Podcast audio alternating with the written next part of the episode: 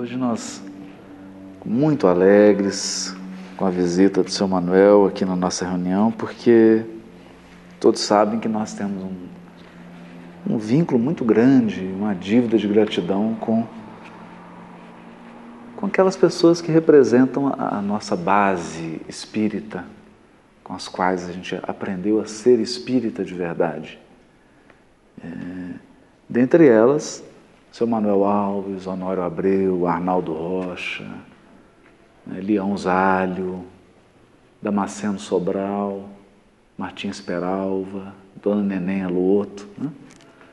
São pessoas que ficam no nosso coração, na nossa memória. Né?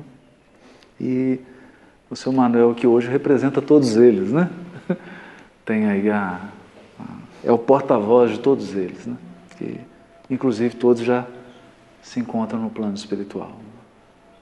Mas tem certeza que não estão distantes de nós, estão sempre nos acolhendo e auxiliando. Hoje nós entramos com mais detalhe nessa, chamaríamos de segunda peça do livro Gênesis. É? Apenas retomando, para a gente poder pegar o fio do raciocínio, o livro Gênesis de Moisés é chamado de Gênesis por causa de uma palavra em hebraico chamada Toledot. Toledot, na realidade, significa gerações, ou aquilo que é gerado, o que foi gerado. E o livro de Gênesis é dividido em dez partes, segundo a crítica literária, que são as dez gerações. Então, a primeira geração é a geração dos céus e da terra. O capítulo 1, versículo 1, até capítulo 2, versículo 4, primeira parte, vai descrever essa grande geração dos céus e da terra. Como aqui será narrado um grande drama, que é o drama da evolução espiritual, o drama da evolução humana, Primeira coisa numa peça teatral, numa grande peça teatral, é o cenário. Então, capítulo 1, versículo 1 até 2, capítulo 2, versículo 4, primeira parte, nós temos a montagem do cenário. É, o palco em que se desdobrará o drama humano. Mas essa narrativa, esse primeiro bloco, né, ou a primeira geração, ela, de certo modo, é uma visão panorâmica. Comentamos isso aqui também. Tá? Como se fosse um, aquele primeiro flash panorâmico. E depois o texto vai retomando com as demais gerações o desenvolvimento da história. Né? Então aqui nós estamos tentando dizer da estrutura de Gênesis usando essa metáfora do teatro. Nós poderíamos, por exemplo, utilizar a metáfora da música. A música também, nas grandes composições, ela parte de um motivo, de um tema, que é uma melodia pequena, e esse tema vai sendo reelaborado, tratado, desenvolvido em várias partes, e aí você tem uma sonata, você tem é, uma sinfonia, as peças que são desenvolvimentos daquele tema. Aqui também ocorre a mesma coisa. Acontece que quando chega em Gênesis 2, versículo 4, segunda parte, inicia a segunda geração, ou a segunda Toledot em hebraico, que é Adão e Eva. Então, se a primeira nos céus e a terra, agora entra na gênese da, das personagens. Então, são figuras metafóricas, são símbolos das personagens que vão compor esse drama que vai de Gênesis a Apocalipse. É. Agora, olha que interessante. No capítulo 1, versículo 1, o texto inicia da seguinte modo: No princípio, criou Deus os céus e a terra. céus e a terra. Importante a ordem, porque é como se nessa narrativa aqui Deus estivesse com a câmara. Então é o olhar dele, céus e terra. Agora olha como que começa capítulo 2, versículo 4. No tempo em que, aí vem o nome, que são quatro consoantes, não tem como pronunciar. Alguns chamam de Yahvé, Jeová, mas isso aí é um. Porque no texto só tem as consoantes, então o povo hebreu, por exemplo, eles substituem, ao invés de pronunciar o nome, porque o nome foi escrito para não ser pronunciado, eles chamam de Senhor. Né? E vem Deus, Elohim. Então, no tempo em que o Senhor Deus fez a terra e os céus, mudou a perspectiva. Então, antes a câmera estava pegando de cima para baixo, agora ela vai começar a captar de baixo para cima. Então, a perspectiva da do olhar humano, a perspectiva do ser humano em desenvolvimento. Então é agora Deus ao lado do ser humano e ele empreendendo, a criatura empreendendo a sua jornada de aperfeiçoamento. Então, essa mudança de foco ela não pode passar despercebida de nós. Né? É um ponto que a gente queria destacar. Vou falar rapidinho de uma coisa aqui, porque teve um, um tempo do estudo bíblico em que teve uma abordagem muito cientificista, muito intelectualoide do texto. Então eles ficavam dividindo, tentando é, encontrar assim Quais foram os autores, os escritores que contribuíram para a obra? Porque é claro que essa obra aqui, esse livro Gênesis, ele não nasceu de uma vez só. Ele veio um núcleo, depois veio um outro grupo e trabalhou um pouco mais, e um outro grupo trabalhou um pouco mais, como no caso dos evangelhos, essa dúvida é muito comum. O evangelho de Mateus que nós temos hoje não foi o primeiro que Mateus escreveu, né? Ele escreveu no início os ditos do Senhor, que era uma coisa mais resumida. Então, ao longo dos anos, ele mesmo deve ter ampliado, acrescentado, corrigido. Muito comum isso. E até mesmo depois da sua desencarnação, grupos pode ter acrescentado alguma coisa, criado uma estrutura, mas sempre respeitando aquele, aquele núcleo. Né? Contribuíam, mas sem alterar a essência. Aqui também aconteceu a mesma coisa. Né? Então a gente consegue perceber isso pela linguagem, pela abordagem. Só que esse estudo que se fazia antigamente ficava dividindo o texto. Ah, não, isso aqui foi um grupo sacerdotal que escreveu, esse aqui foi um grupo mais antigo. Essa ideia está superada. Está superada. Por quê?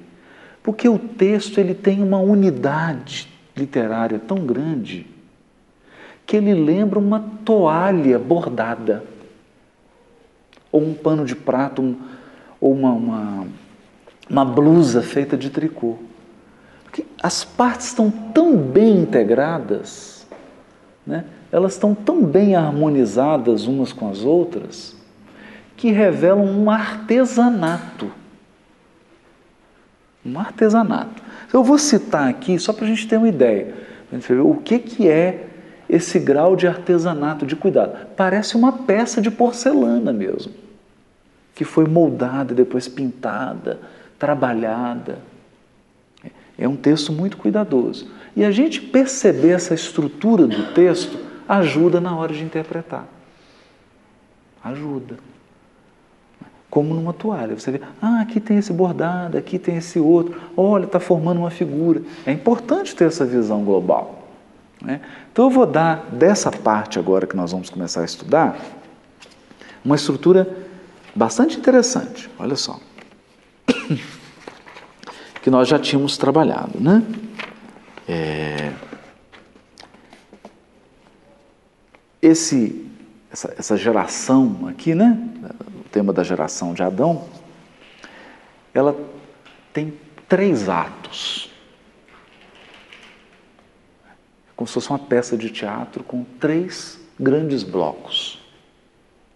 Uma trilogia. Essa partezinha que nós estamos estudando. A primeira vai do capítulo 2, versículo 4, até o versículo 25.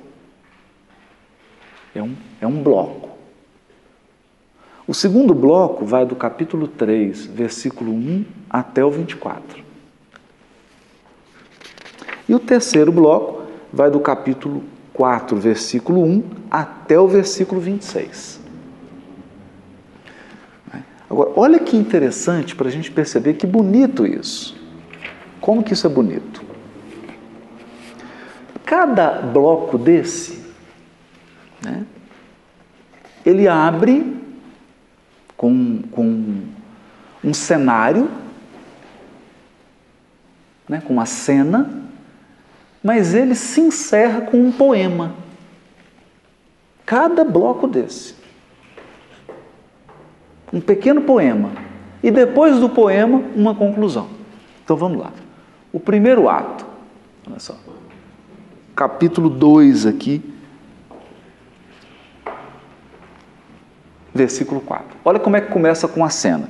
No tempo em que o Senhor Deus fez a terra e os céus, não havia ainda nenhum arbusto dos campos sobre a terra, e nenhuma erva do, dos campos tinha ainda crescido, porque o Senhor Deus não tinha feito chover sobre a terra, e não havia homem para cultivar o solo. Entretanto, um manancial subiu da terra e regava toda a superfície do solo. Então o Senhor Deus modelou o homem com a argila do solo, soprou em suas narinas um hálito de vida e o homem se tornou um ser vivente, uma alma vivente. O Senhor Deus plantou um jardim em Éden, no Oriente. E aí colocou o homem que modelara. É um cenário. Então, o primeiro bloco encerra, começa com o cenário que nós descrevemos. Vem o poema, que é esse aqui. Então, o homem, o Ish, exclamou: Esta sim é osso de meus ossos. É osso de meus ossos. É carne de minha carne. Ela será chamada mulher, Ishá, porque foi tirada do Ish, do homem. Ishá, Ish. Ish, Ishá. Um joguinho, né? Um poema. E aí vem a conclusão, depois do poeminha. Por isso um homem deixa seu pai e sua mãe e se une à sua mulher e eles se tornam uma só carne. Ora, os dois estavam nus, o homem e sua mulher, e não se envergonhavam. Né? Então, vê que é um jeito muito poético de narrar. A Ixá, a mulher, é tirada da carne. Olha que interessante. E por isso eles têm que se unir para formar uma só carne. Porque ela é um pedaço da carne que foi tirada. Então, ele está sem um pedaço. ele precisa, e aí forma uma só carne. Então tem essa poesia, é, encerra com um poema. Agora vamos ver o terceiro bloco. A mesma estrutura, começa com um cenário. Descreve um cenário. Capítulo 3, versículo 1. A serpente era o mais astuto de todos os animais dos campos que o Senhor Deus tinha feito. Ela disse à mulher: montou lá o pau. Como que encerra? Olha que interessante. Encerra com o poema do versículo 14. Então o Senhor Deus disse à serpente: Por que fizestes isso? És maldita entre todos os animais domésticos e todas as feras selvagens. Caminharás sobre teu ventre e comerás poeira todos os dias de tua vida. Porém, hostilidade entre ti e a mulher, entre a tua linhagem e a linhagem da mulher, entre a tua geração e a geração da mulher. Ela te esmagará a cabeça e tu lhe ferirás o calcanhar. À mulher ele disse: Multiplicarei as dores de tuas gravidezes. Na dor darás à luz filhos. Teu desejo te impelirá ao teu marido e ele te dominará. Ao homem ele disse: Porque escutaste a voz de tua mulher e comeste da árvore que eu te proibira de comer, maldito é o solo por causa de ti. Com sofrimento dele te nutrirás todos os dias de tua vida. Ele produzirá para ti espinhos e cardos, e comerás a erva dos campos. Olha, com o suor de teu rosto comerás teu pão, até que retornes ao solo, pois dele foste tirado, pois tu és pó, e ao pó tornarás. Acaba o poema. Aí vem a conclusão. O homem chamou sua mulher Eva, que é vida. O nome que ele deu para ela é vida. Ela chama vida. Por ser a mãe de todos os viventes. Olha que interessante. O Senhor Deus fez para o homem e sua mulher túnicas de pele e os vestiu. Depois disse o Senhor Deus: Se o homem já é como um de nós, versado no bem e no mal, que agora ele não estenda a mão e colha também da árvore da vida e coma e viva para sempre. E o Senhor Deus expulsou do jardim de Éden para cultivar o solo de onde fora tirado. Ele baniu o homem e colocou diante do jardim de Éden os querubins e a chama da espada fulgurante para guardar o caminho da árvore da vida. Jardim de Éden. Porque Daqui a pouco eu entro nisso. Então, a mesma estrutura. Agora, terceiro bloco, que a gente vai ver que tem a mesma estrutura. Capítulo 4, começa. O homem conheceu Eva, sua mulher, e ela concebeu e deu à luz a Caim. Aí começa a descrever uma cena. E aí, adivinha? Tem que ter um poeminha, né? Qual que é o poeminha? Poeminha de Lameque. Lameque disse às suas mulheres: Ada e Selá, ouvi minha voz. Mulheres de Lameque, escutai minha palavra. Eu matei um homem por uma ferida, uma criança por uma contusão. É que Caim é vingado sete vezes, mas Lameque setenta vezes sete. E aí termina com a conclusão. Adão conheceu sua mulher, ela deu à luz um filho e lhe pôs o nome de Sete, porque disse ela: Deus me concedeu outra descendência no lugar de Abel, que Caim matou. Também a Sete nasceu um filho e ele deu o nome de Enosh, que foi o primeiro a invocar o nome do Senhor. E aí encerra o bloco o drama. Porque aí o capítulo 5 já é outro bloco, já é outra geração. Todos os grandes espaços começam com uma geração. Olha começa, como que começa o 5. Eis o livro das gerações de Adão. Tá vendo? É um artesanato. É um artesanato. Isso aqui é uma obra de arte. Então, aproveitando aí esse fôlego, né? um trabalho bonito aqui do Bruce Walt, né? que é um comentário dele de gênero. Né? E as interpretações dele eu acho um pouco fracas, mas na parte em que ele dá a estrutura literária, dá, né? é bastante interessante. Mas vamos voltar para o nosso primeiro bloco, porque nós estamos aqui, Sr. Manuel, começando esse primeiro bloco aqui. Né? Tem a introdução lá, que é aquela primeira parte dos dias da criação, e aqui começa o primeiro bloco, que é uma história importantíssima. Primeira coisa que nós vamos dizer aqui sobre o cenário. Uma criação ampla, mas Deus, o Senhor Deus, constrói um jardim. uma estrutura cercada. Que a ideia de jardim aqui é algo que está cercado, que está delimitado. um jardim. E Éden, Éden, é uma expressão que significa é, exuberante, delícias, maravilhoso. Então, um jardim de Éden. Não é o jardim do Éden. É um jardim de delícias, um jardim de exuberâncias, um jardim de belezas, de frutos, de abundância.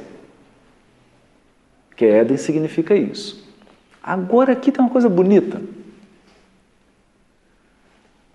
A expressão é, em, em, hebraico, né? Para, para, para jardim, né? ela é traduzida, olha que interessante isso, deixa eu pegar esse aqui. E que esse, é, esse é um ponto fundamental para a gente aqui.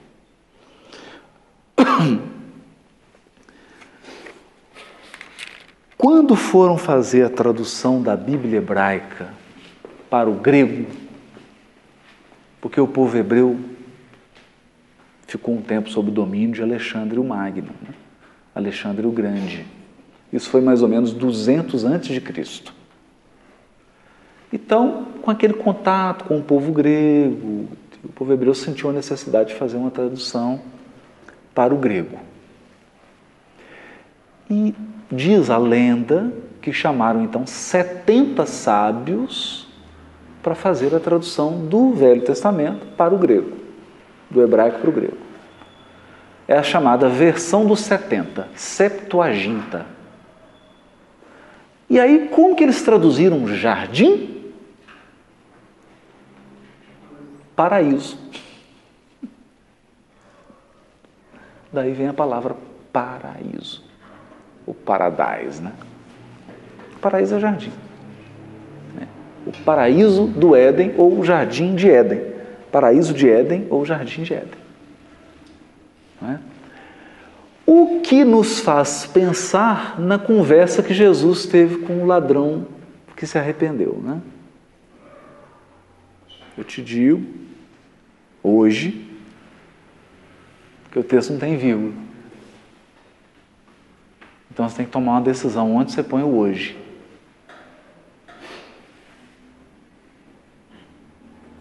Que o hoje é um advérbio. E aqui tem dois verbos, portanto, duas orações. Aí você tem que to tomar uma decisão. Onde você vai colocar o advérbio? Porque o texto ele não tem separação de palavras nem de letras, é uma letra após a outra. E no grego você pode jogar as palavras para cima e deixar cair e colocar em qualquer ordem. Porque o que indica se é sujeito, se é predicado é a terminação. Então você pode dizer assim: Eu te digo hoje, estarás comigo no paraíso. Ou Eu te digo, estarás hoje comigo no paraíso.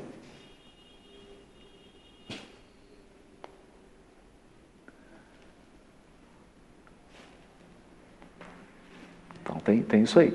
Mas o paraíso, estão falando, que paraíso? O paraíso é o jardim. É esse jardim aqui. É o retorno ao jardim. Porque tudo, e aqui está o drama, né? nós temos uma situação no jardim,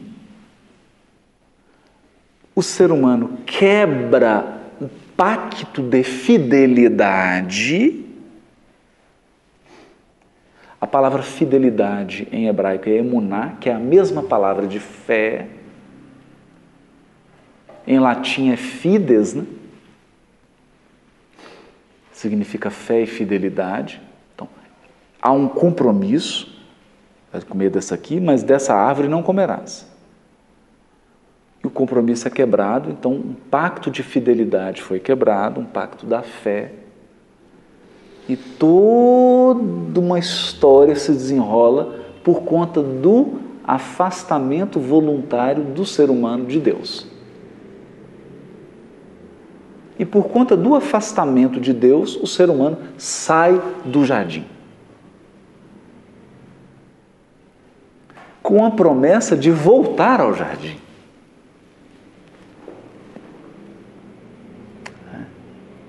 Então, a conversa de Jesus com o ladrão arrependido é uma retomada desse texto que nós vamos começar a estudar agora.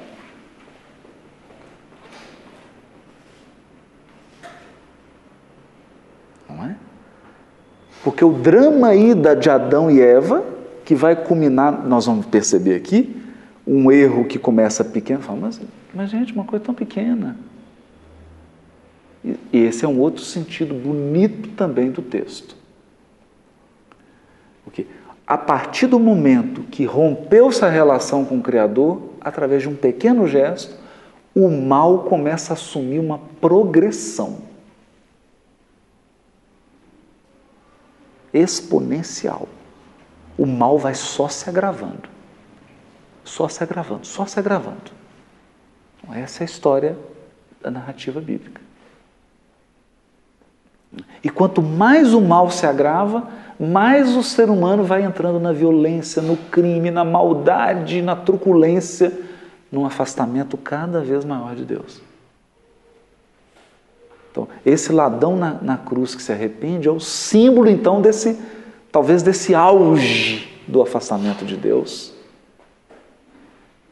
e desse desejo de regressar ao seio do Pai, a, um, a, um, a uma situação de comunhão com Deus que metaforicamente representa a volta ao jardim de Éden, ou a volta, se quiserem em grego, ao paraíso. É? Tá bonito, né? Não é, Simona? É uma coisa bonita, né? Não, não, não Então, é, a gente percebe que é uma, é uma narrativa grandiosa, né? um, é, um, é um drama para lá de Shakespeareano. Isso que nós estamos estudando aqui. Né? Muito bem desenhado, muito bem articulado, com muitos trocadilhos, com muita ironia. O texto bíblico ele tem uma ironia espiritual, né? Ele tem uma. A gente vai ver aqui, por exemplo, a questão da serpente, né? Ela, ela diz que ela é a mais astuta, né? Arum. Né? E aí, olha que interessante aqui. Quando ela, ela é amaldiçoada, né? Você usa um trocadilho aruan. É mesmo radical não é brincando com as palavras. Né? O astuto fica maldito. Olha que interessante. Né? Tem, tem todo um jogo aqui, nós vamos, nós vamos ver isso com calma, né? Vamos ver isso com bastante, bastante, bastante calma. É, o, que, o que, que acontece aqui nesse texto? Outra questão que a gente queria chamar bastante atenção aqui, nós já tínhamos falado sobre isso, é um jogo de palavras Adamá é terra. Damá é vermelho. Então, Adamá é a terra vermelha. Daí a tradução aqui ter optado por argila. É um barro. Adão é o, o que saiu do barro. Então, é, é, é o terrestre. Isso é bonito também. O Adão é o ser humano, mas o ser humano, o terrestre, o terreno, melhor dizendo. Não é o extraterreno. E nós não estamos aqui falando de ufologia, não, pelo amor de Deus. Né? É o terreno. O terrestre. Aquele que é formado dos fluidos da terra. Ao terreno. E ele é modelado. Modelou o homem com pó, né? com a, e é bonito isso também, com o pó, que é, com a parte mais fina da terra. Olha que interessante isso. É. Com um manancial que subia da terra para regar. Então, esse jardim, ele era cheio de árvores, bastante interessante. E olha aqui que mais bonito aqui. O Senhor Deus fez crescer do solo toda espécie de árvores formosas de ver e boas de comer. Bonitas de ver e gostosas de comer, o que dá a ideia de um banquete. O jardim de Éden é um banquete. Isso é muito importante, porque várias parábolas de Jesus vão falar de um banquete. Não é? Inclusive o salmo que a gente adora recitar, que é o Salmo 23, né? O Senhor é meu pastor, ele não me faltará, ele me faz deitar em pastos verdejantes. Olha aí o tema do Hélio. Né? E ele termina estranho, né? Prepara um banquete diante dos meus inimigos, meu cálice transborda. Ele está retomando esse tema do banquete aqui. A gente pode lembrar da festa nupcial de Jesus, né, que é um banquete de casamento. Então, tudo isso está sendo retomado. Então, as árvores eram, as árvores, né? Eram formosas de ver e boas de comer. E a árvore da vida no meio do jardim, vírgula, e a árvore do conhecimento do bem e do mal. Onde estava a árvore do conhecimento do bem e do mal?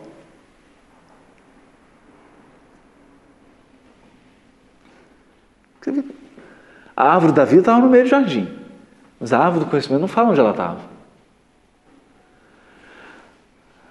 Na conversa da serpente com Eva, ela pergunta assim: Mas qual foi a ordem que Deus te deu? Ah, porque eu não comi a árvore que está no meio do jardim. A árvore do conhecimento do bem e do mal.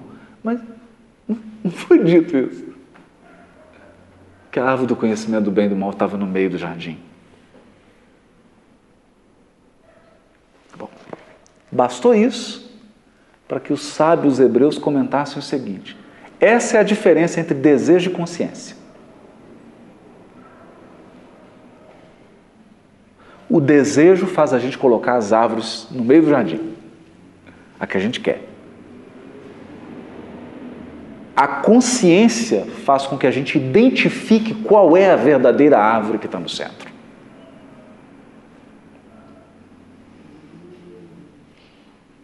Então, o desejo elege e coloca. A consciência descobre.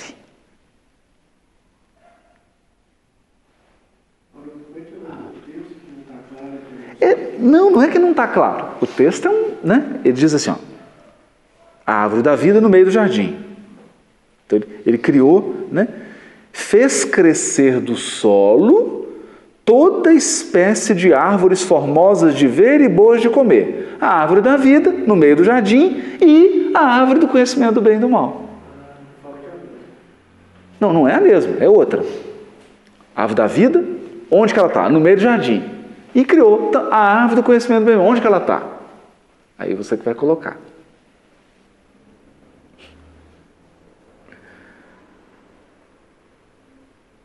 Aí a criatura que vai eleger a árvore. Onde ele vai colocá-la? Então a diferença entre desejo e consciência. Não é? Então, bonito isso por quê?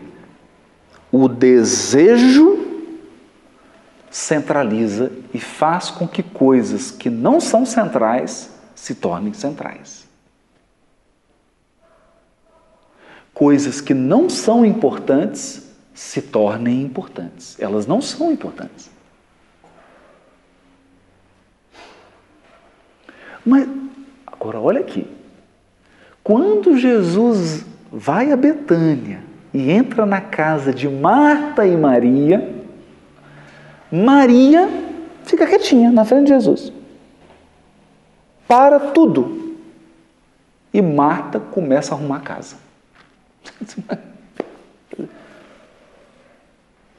Jesus entrou na casa dela e ela está preocupada em varrer a casa.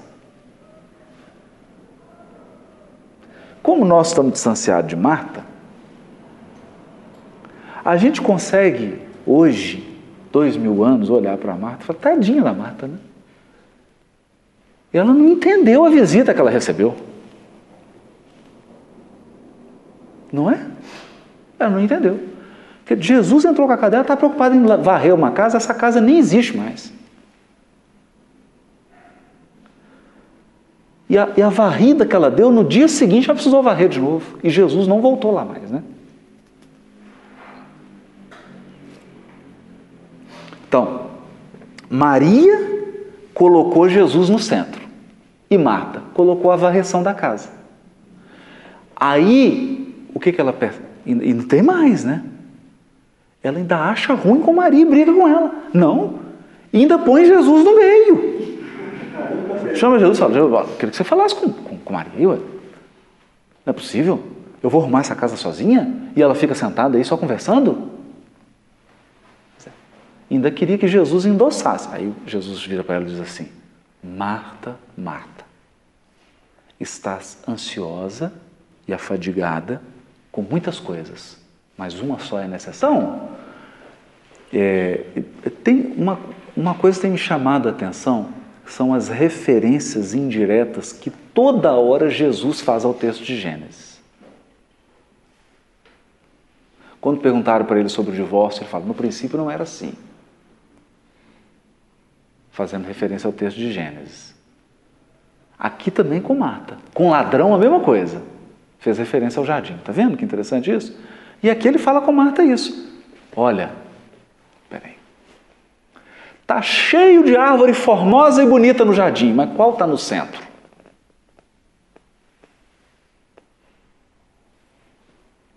A que está no centro é a árvore da vida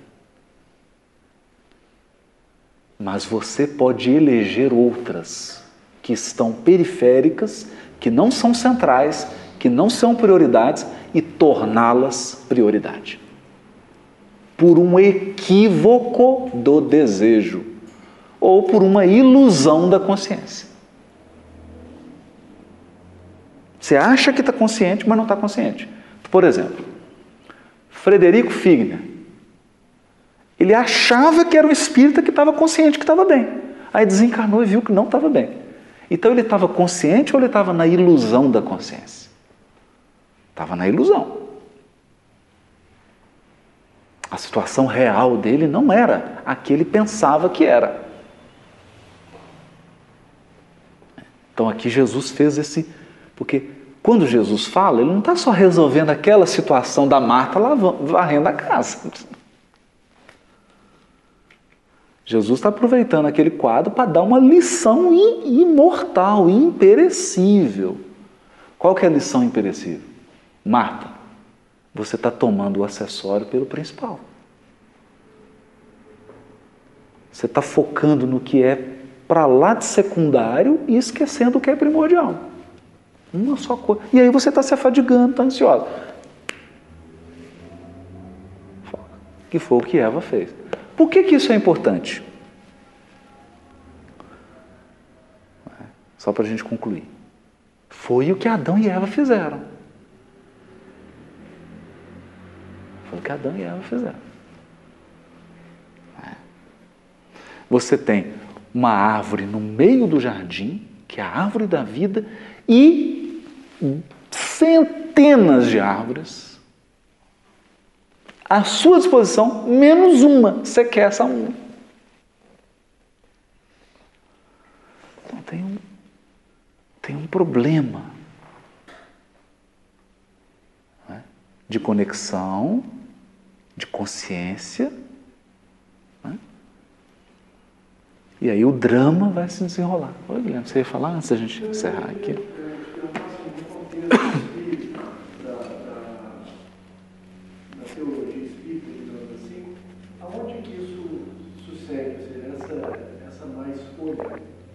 Aonde que ela está? Alguns fazem essa conexão com o resíduo de capela, por exemplo. Ah, então os capelinhos fizeram uma má escolha e por determinados, eh, por essa escolha foram exilados, por exemplo, e associam essa questão do, da, da, do exílio do Éden a essa má escolha de morte, por exemplo. Mas há outras possíveis interpretações. Não, Guilherme, eu, eu, eu, penso assim, seguindo a estrutura que o texto está mostrando, eu repeti a pergunta. Então, o Guilherme está falando sobre seria essa opção de comer a árvore do conhecimento do bem e do mal, essa árvore de colocar o que é acessório no lugar do que é principal, seria, por exemplo, a questão dos exilados de capela? Voltando para a estrutura do texto, isso aí já é a consequência da consequência da consequência da consequência da consequência. Porque o texto narra uma progressão. Essa progressão começou com um átomo. Com um átomo. Com um elemento. Qual foi o elemento? O Criador estabeleceu toda uma estrutura para um relacionamento íntimo e próximo porque isso aqui é bonito, olha, vamos, vamos voltar lá. Criou os céus e a terra, sol, estrela. Mas para se relacionar com o homem, ele construiu um jardim.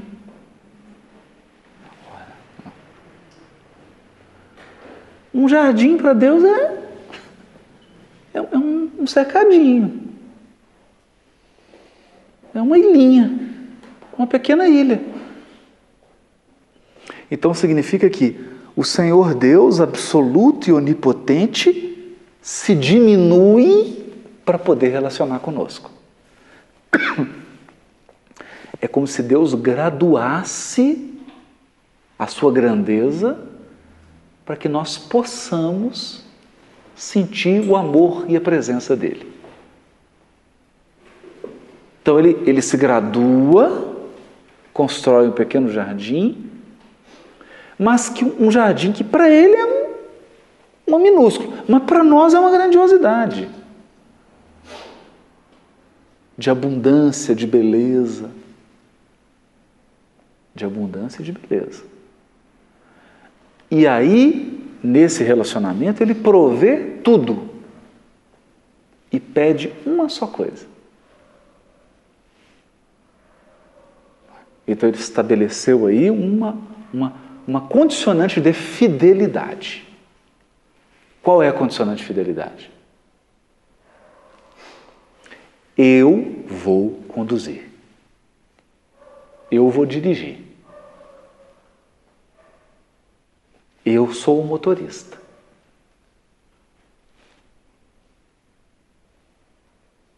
Né? Aí o ser humano, tentado testado, né? porque aqui é o teste, o teste da fidelidade. O teste da fidelidade é um teste de autonomia. Mas por que ele disse? Você não comer? Não, come. Não quer que você seja igual a ele. Você pode ser igual a Deus. Quem vai dirigir é você. Nossa, não é que você está certo? Não. Vou conversar com meu marido. O negócio é esse, nós temos que conduzir isso aqui.